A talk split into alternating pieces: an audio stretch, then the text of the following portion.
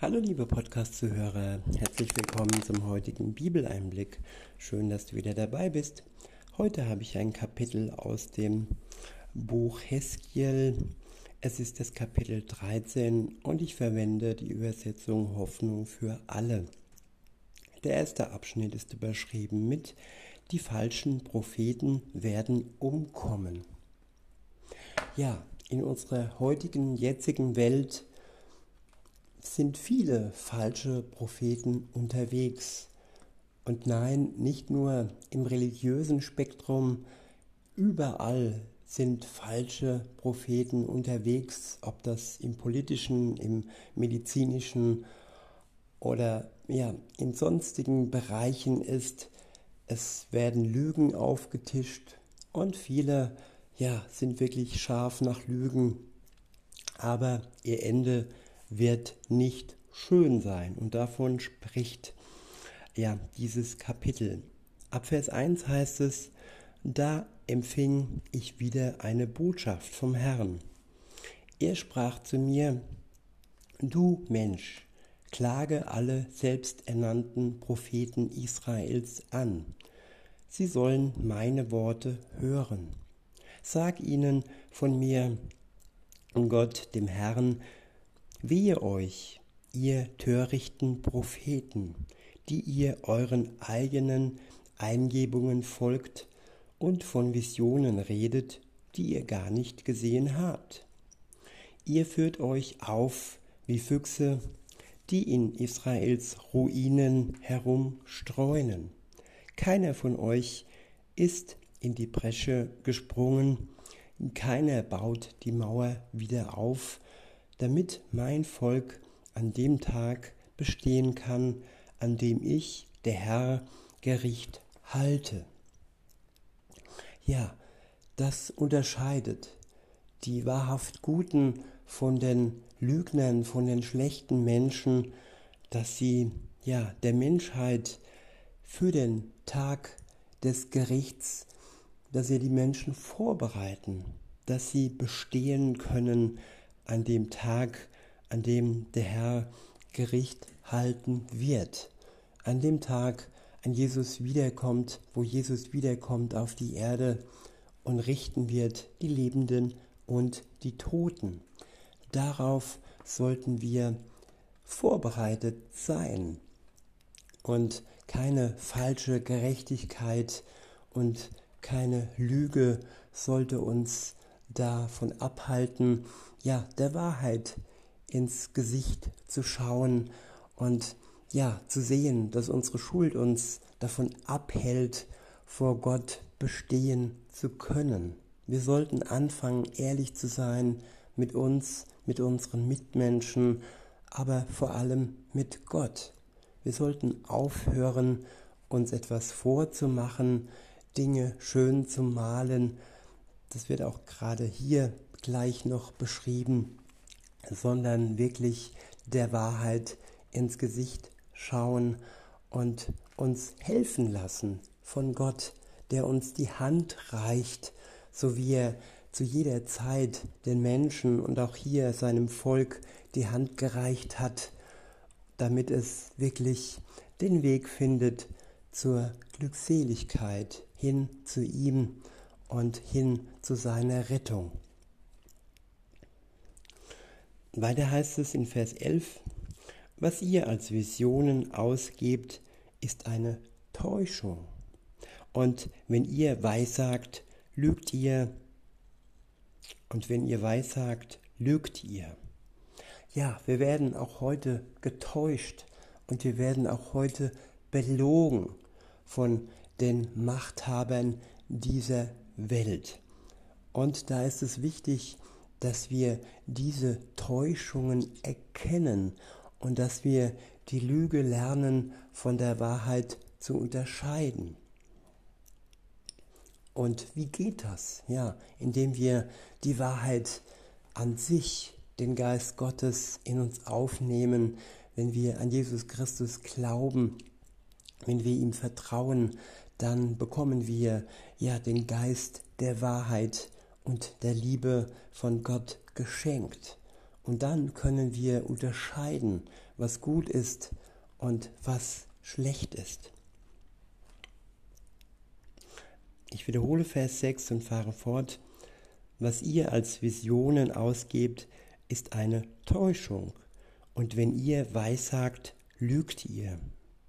Ihr verkündet, so spricht der Herr, obwohl ich euch gar nicht beauftragt habe, und dann erwartet ihr auch noch, dass ich eure Voraussagen eintreffen lasse?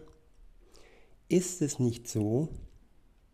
Eure Visionen führen die Menschen in die Irre. Eure Weissagung ist nichts als Lüge. Denn ihr behauptet, meine Worte zu verkünden, obwohl ich euch gar nicht, obwohl ich euch gar keine Botschaft mitgeteilt habe. Ja, es werden Worte erfunden, es werden Religionen erfunden, es werden Lügengebäude, Lügenmauern aufgebaut, worauf die Menschen hereinfallen. In Vers 8 heißt es, Darum sage ich, Gott der Herr, weil ihr leere Worte macht und von trügerischen Visionen erzählt, bekommt ihr es mit mir zu tun. Darauf könnt ihr euch verlassen. Drohend erhebe ich meine Hand, um euch zu strafen, ihr Lügenpropheten. Ich schließe euch aus. Ich schließe euch aus meinem Volk aus. In den Verzeichnissen der Israeliten wird man euren Namen nirgendwo finden. Nie mehr könnt ihr in euer Land zurückkehren. Daran sollt ihr erkennen, dass ich Gott, der Herr, bin. Ihr führt mein Volk in die Irre, denn ihr ruft, es ist nur halb so schlimm, es wird alles wieder gut. Ja, es wird alles wieder gut. Damit wird vertuscht, dass das Gericht Gottes bevorsteht. Und wenn Gott Gericht hält über die Welt, dann wird es nur für die Menschen gut, die Jesus auf ihrer Seite haben.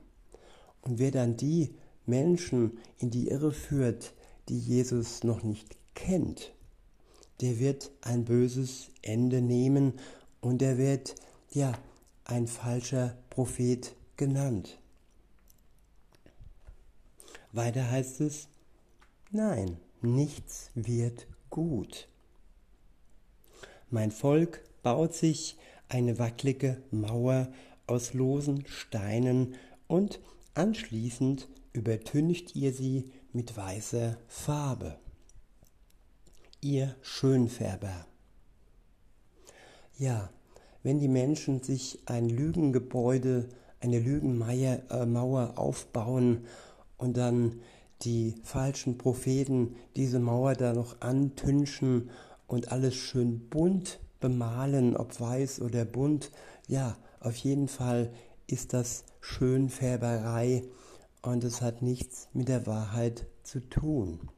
Nur wer eine Mauer auf das Fundament Jesu baut, auf den wahren Eckstein, der dafür sorgt, dass unser Haus nicht zusammenbricht, der uns im Sturm festhält und unser Gebäude nicht zum Wanken bringt und unser Leben nicht zum Wanken bringt. In Vers 11 heißt es, ihr Schönfärber, eure Wand wird einstürzen. Es kommt ein Wolkenbruch Hagelkörner so groß wie Steine prasseln auf sie herab, und ein schwerer Sturm peitscht dagegen. Und siehe da, die Wand stürzt ein. Dann verspottet man euch. Wo ist nun eure schöne Farbe geblieben? Ich, Gott der Herr, sage noch einmal, mein Zorn über euch ist gewaltig. Darum schicke ich Sturm Regen und Hagel mit zerstörerischer Macht. Ich reiße die Wand ein, die ihr so schön angemalt habt, ich lasse sie zu Boden stürzen, ihr Fundament wird bloß gelegt. Und wenn sie einstürzt, werdet ihr unter ihren Trümmern begraben. Dann sollt ihr erkennen, dass ich der Herr bin. So werde ich an der Wand und an euch Schönfärbern meinen Zorn auslassen. Ja, wenn ich mein Werk vollendet habe, sage ich, die Wand ist weg und mit ihr alle, die sie übermalt haben. Ihr habt dem Volk von herrlichen Visionen erzählt und Jerusalem Glück und Frieden prophezeit, obwohl sein Untergang nahe ist.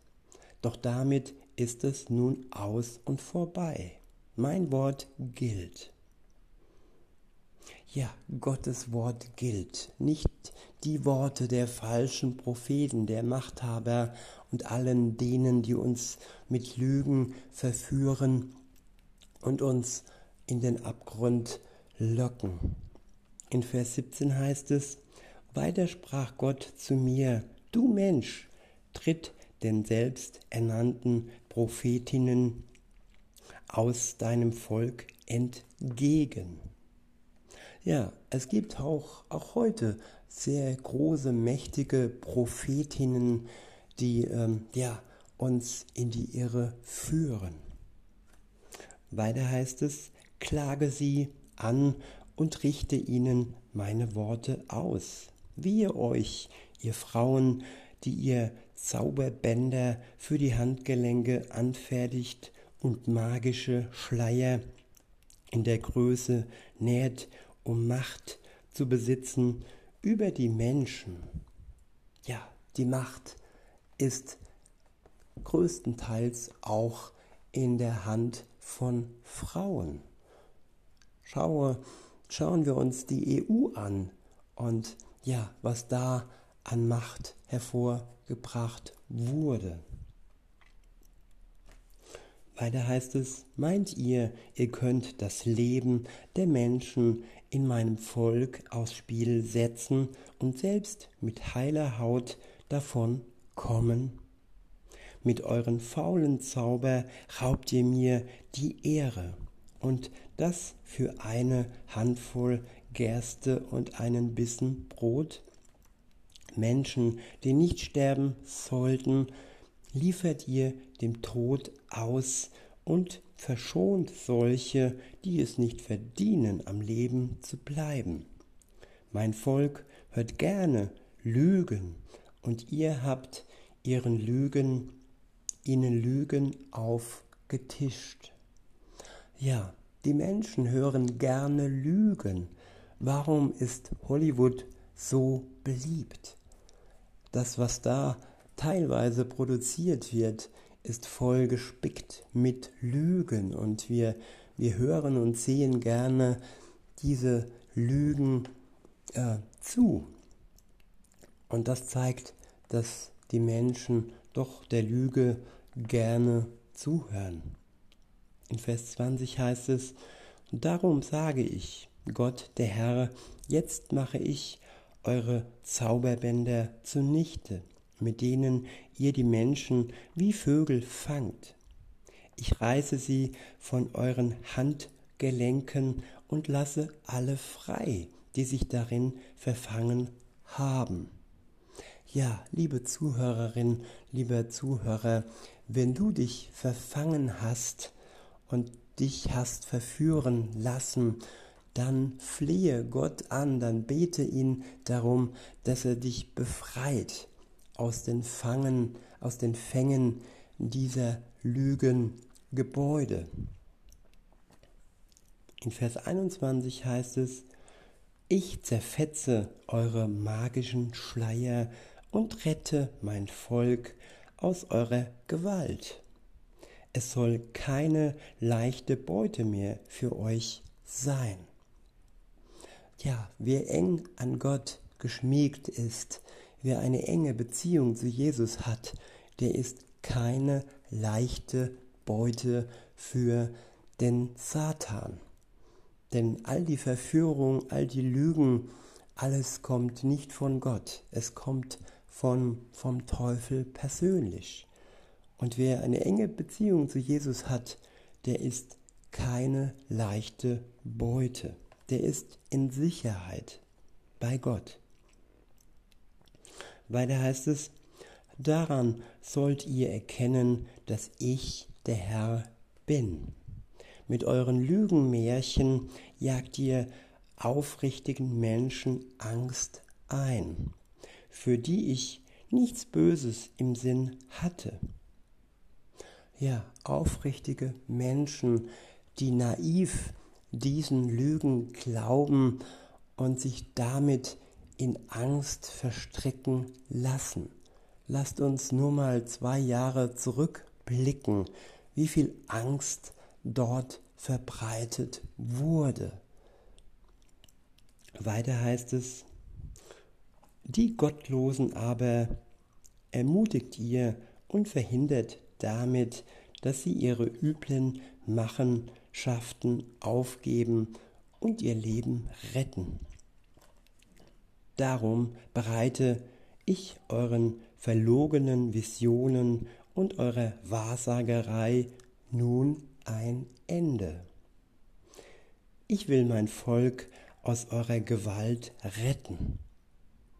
Ja, das ist ein Versprechen, dass Gott uns, die wir an ihn glauben, aus der Gewalt der Wahrsager, der Lügenpropheten rettet, dass er uns befreit, dass er uns erlöst aus den Machenschaften derer, die nur Angst verbreiten und somit in Abhängigkeit ähm, führen. Weiter heißt es, ich will mein Volk aus eurer Gewalt retten. Dann müsst ihr erkennen, dass ich der Herr bin. Ja, liebe Zuhörer, am Ende werden all die erkennen, die im Moment in ihrer Macht baden, dass Gott der Herr ist.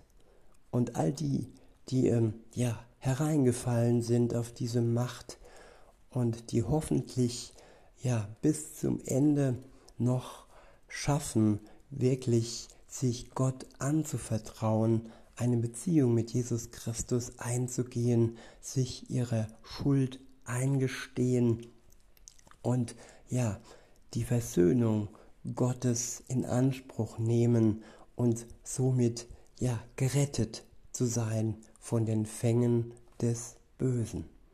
In diesem Sinne wünsche ich euch noch einen schönen Tag und sag bis denne. Hallo liebe Podcast-Zuhörer, herzlich willkommen zum heutigen Bibeleinblick. Schön, dass du wieder dabei bist. Heute habe ich ein Kapitel aus dem ersten Petrusbrief. Es ist das Kapitel 3 und ich verwende die Übersetzung Hoffnung für alle. Der erste Abschnitt ist überschrieben mit Mann und Frau in der Ehe. Ab Vers 1 heißt es, ihr Frauen, ordnet euch in derselben Weise euren Männern unter. Auch ohne viele Worte sollt ihr allein durch euer Vorbild eure Männer für Christus gewinnen, sofern sie bisher nicht auf seine Botschaft hören wollten. Ja, ohne viele Worte die Menschen, und hier ist in der Ehe, von der Ehe die Rede von Frauen, deren Männern noch nicht zu Jesus gefunden haben. Oftmals machen wir viele Worte und machen auch viel kaputt durch Worte. Wir kommen schnell vom Diskutieren ins Streiten und Streit spaltet oftmals. Viel besser ist es, wenn man durch das Tun, durch das Nichtreden den Menschen ins Nachdenken bringt, dass er ja überlegt, ja, warum ist der Mensch so? Warum ist er so gut? Warum ist er so liebevoll? Warum ist er so treu so stetig. Und ähm, wenn er dann, dann ins Fragen kommt und Fragen stellt, dann können wir auch antworten. Und aber nicht andersrum, dass wir die Menschen mit der Bibelkeule ja, äh, verscheuchen. Das kann durchaus auch passieren. In Vers 2 heißt es, wenn sie euer vorbildliches Leben und eure Ehrfurcht vor Gott sehen, wird sie das überzeugen. Ja, unsere Ehrfurcht vor Gott, dass Gott für uns alles bedeutet und dass wir uns von seinen Geboten leiten lassen und so dann auch vorbildlich leben. Und das anzusehen, das überzeugt schon viele. Vielleicht nicht jeden, aber vielleicht doch dann auch euren Ehemann. Schön wär's. Ich hoffe und bete, dass viele zum Glauben kommen, weniger durch Worte, sondern in erster Linie durch unser Vorbild. In Vers 3 heißt es, nicht der äußerliche Schmuck wie kunstvolle Frisuren, goldene Ketten oder aufwendige Kleidung soll euch Frauen auszeichnen. Eure Schönheit soll von innen kommen. Ein freundliches und ausgeglichenes Wesen ist euer unvergänglicher Schmuck. Ja, ein freundliches und ausgeglichenes Wesen, das kann man sich nicht kaufen. Schmuck und Schönheit vielleicht schon, Schönheit vielleicht nur bis zu einem gewissen Alter, aber heute ist ja so viel möglich. Aber ist das wirklich das, was Mann mit zwei N sich denn wünscht? Also mir ist es viel wichtiger, wenn eine Frau freundlich und ausgeglichen daherkommt, wie dass sie aufgebrezelt ist. Insofern, ja, freue ich mich an der Freundlichkeit mehr als an guter Kleidung. Was jetzt nicht heißt, ja, dass man äh, ungepflegt daherkommen darf, nein, aber halt nicht übermäßig aufgebrezelt, wie gesagt. Weiter heißt es, das ist es, was Gott als wirklich kostbar ansieht. So haben sich auch früher die gläubigen Frauen geschmückt, die ihre Hoffnung auf Gott setzten. Sie ordneten sich ihren Männern unter. Ja, und ich kann es immer wieder und wieder wiederholen, dieses Unterordnen ist kein, keine Versklavung, es ist Hingabe und Hingabe ist etwas Positives. Auch der Mann ist aufgefordert, sich seiner Frau hinzugeben, ihr treu zu sein, sie zu lieben. Und insofern ist es ein gegenseitiges Geben und ein gegenseitiges Lieben.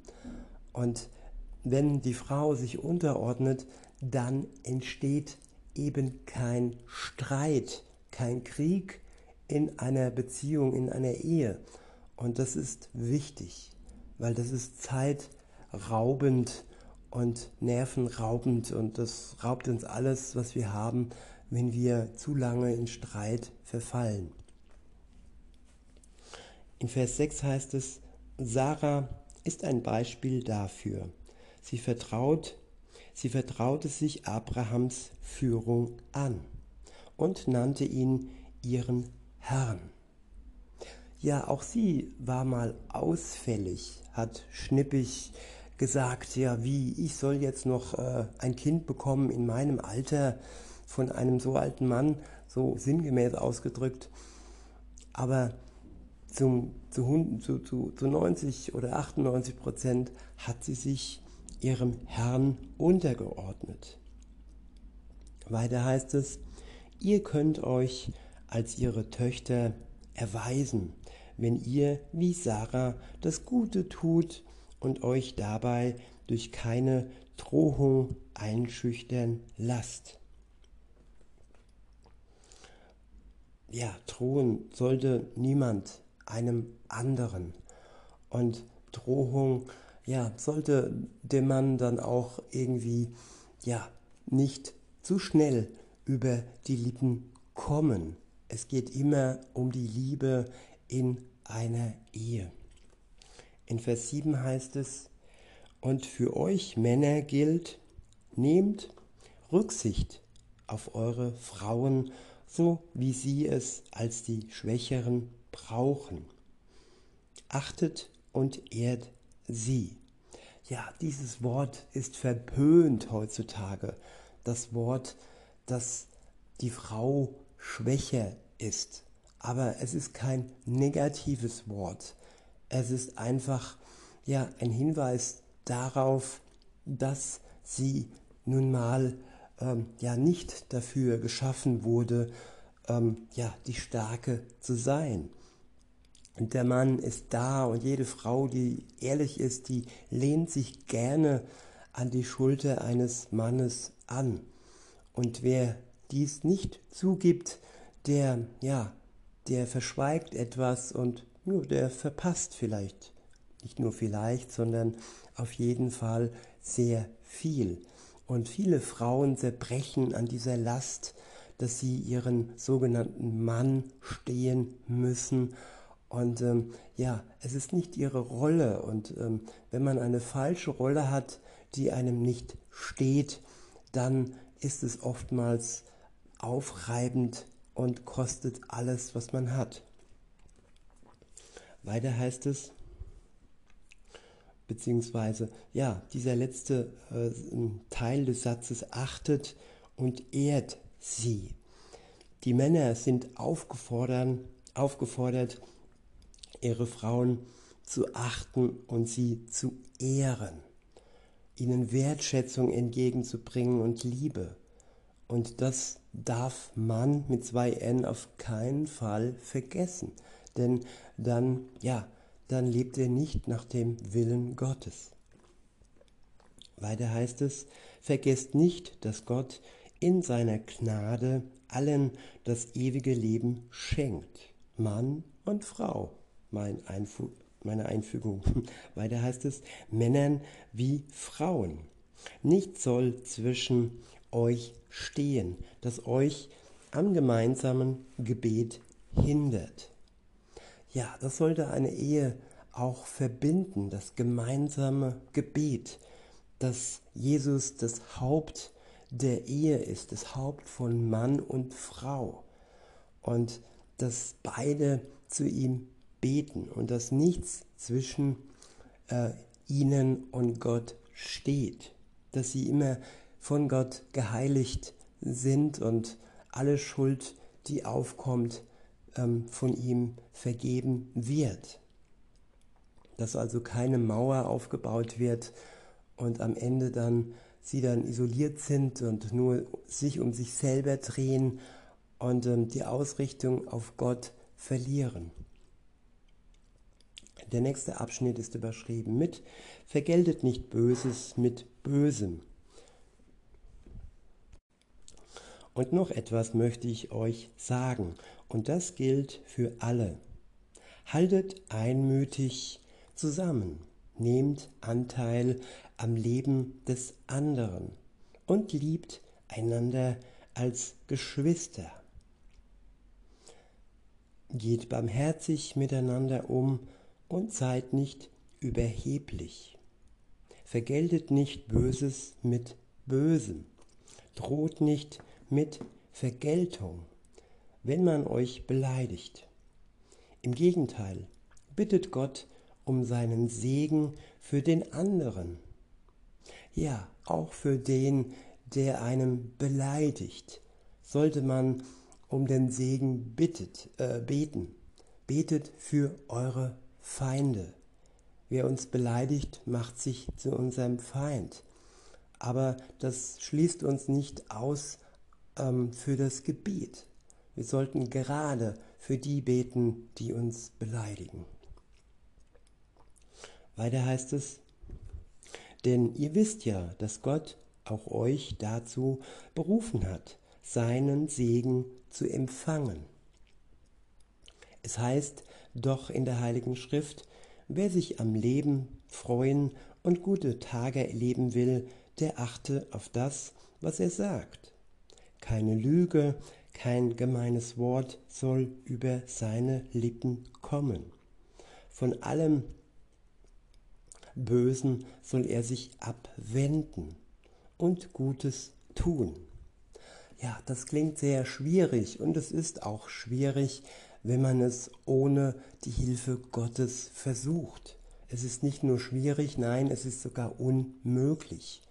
Erst durch Gott, der durch seinen Geist in jedem Christen wohnt, sind wir fähig, all dem Bösen zu widerstehen und wirklich Vorbild zu sein in der Welt.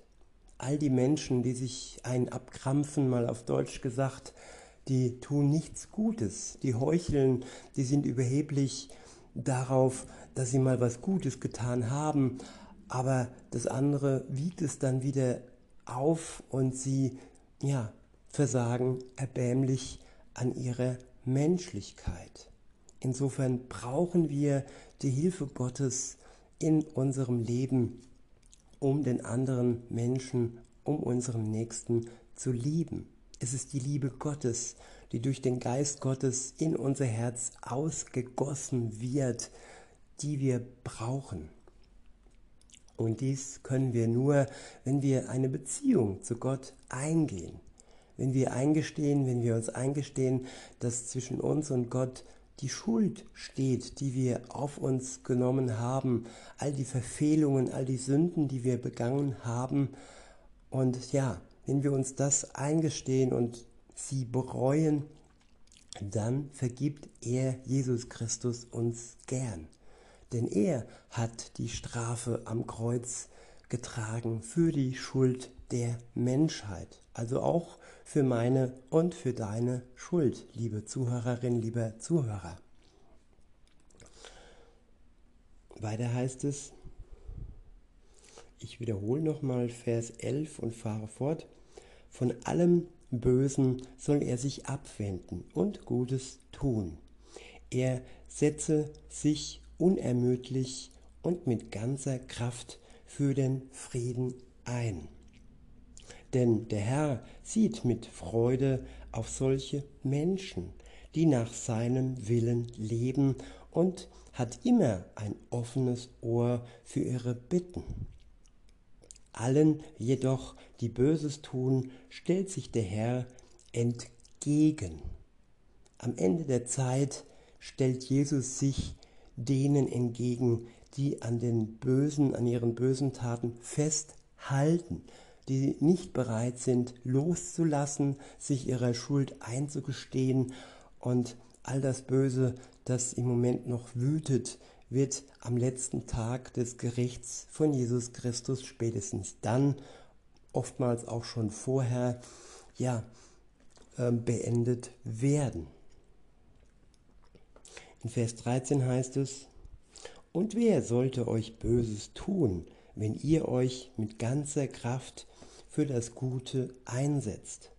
Doch selbst wenn ihr leiden müsst, weil ihr nach Gottes Willen lebt, könnt ihr euch glücklich schätzen.